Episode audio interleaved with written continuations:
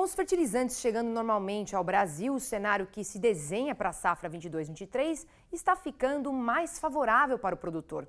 É o que aponta um levantamento feito pela consultoria Cogo Inteligência em Agronegócio. E quem já está aqui comigo para falar um pouco sobre esse assunto é o consultor em agronegócios, Carlos Cogo. Boa tarde, Cogo. Seja muito bem-vindo mais uma vez ao Mercado Companhia. Boa tarde, Priscila. Prazer é todo nosso. Cogo, esse cenário só é possível pelo fluxo de insumos, que por enquanto está ocorrendo normalmente, não é isso? Exatamente. É, o fluxo é ao contrário do que se esperava no cenário inicial da, do conflito Ucrânia e Rússia. Nós estamos com os embarques, inclusive, adiantados em relação ao ano passado, e para isso, Priscila, nós preparamos uma arte né, para mostrar aos nossos internautas e, e telespectadores como está acontecendo esse fluxo de fertilizantes no Brasil neste momento. Então, nas barras azuis, a gente repara que praticamente todos esses últimos meses, os volumes internalizados, eles estão superando o mesmo período do ano passado e no somatório de janeiro a maio, nós importamos 13% a mais do que no mesmo período do ano passado.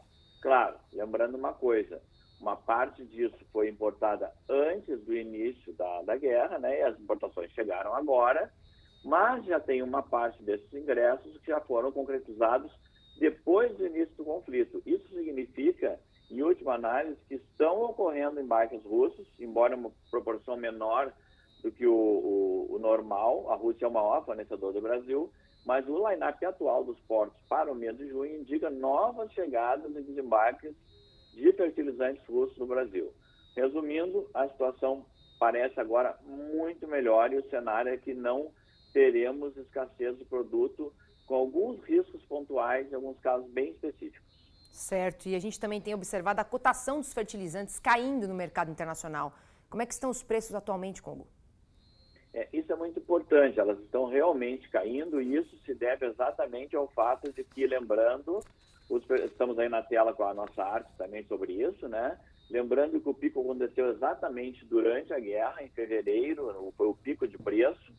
Em março, com um alerta bem importante, dois alertas importantes. Né? Os fertilizantes eles não foram incluídos nas sanções econômicas impostas à Rússia pelos Estados Unidos, pela União Europeia. Então, com essa normalização, embora ainda abaixo do esperado dos embarques, a gente já nota uma queda em relação às máximas que nós vimos no mercado. Por exemplo, está aparecendo aí na tela, né? nós temos então o caso de ureia, a ureia ela já tem um recuo de 32% em dólar do pico até agora, início de junho. O caso do, de fosfato de amônio e, super, e, o, e o monofosfato também 25% de queda. E o caso da, da do fosfato de, do, do, de, de cálcio, rocha fosfática, da ordem de 40%, né? transferindo isso para o cloreto de potássio. Então, a situação começa a ficar bastante mais interessante, mas cabe destacar que essa queda vai continuar, mas muito gradual, e ela não indica que o produtor deve prorrogar a compra desses insumos. E o que vem pressionando os preços para baixo na sua visão? Uma redução de demanda em nível internacional. Os Estados Unidos, por exemplo, reduziram em 25% as importações de adubos.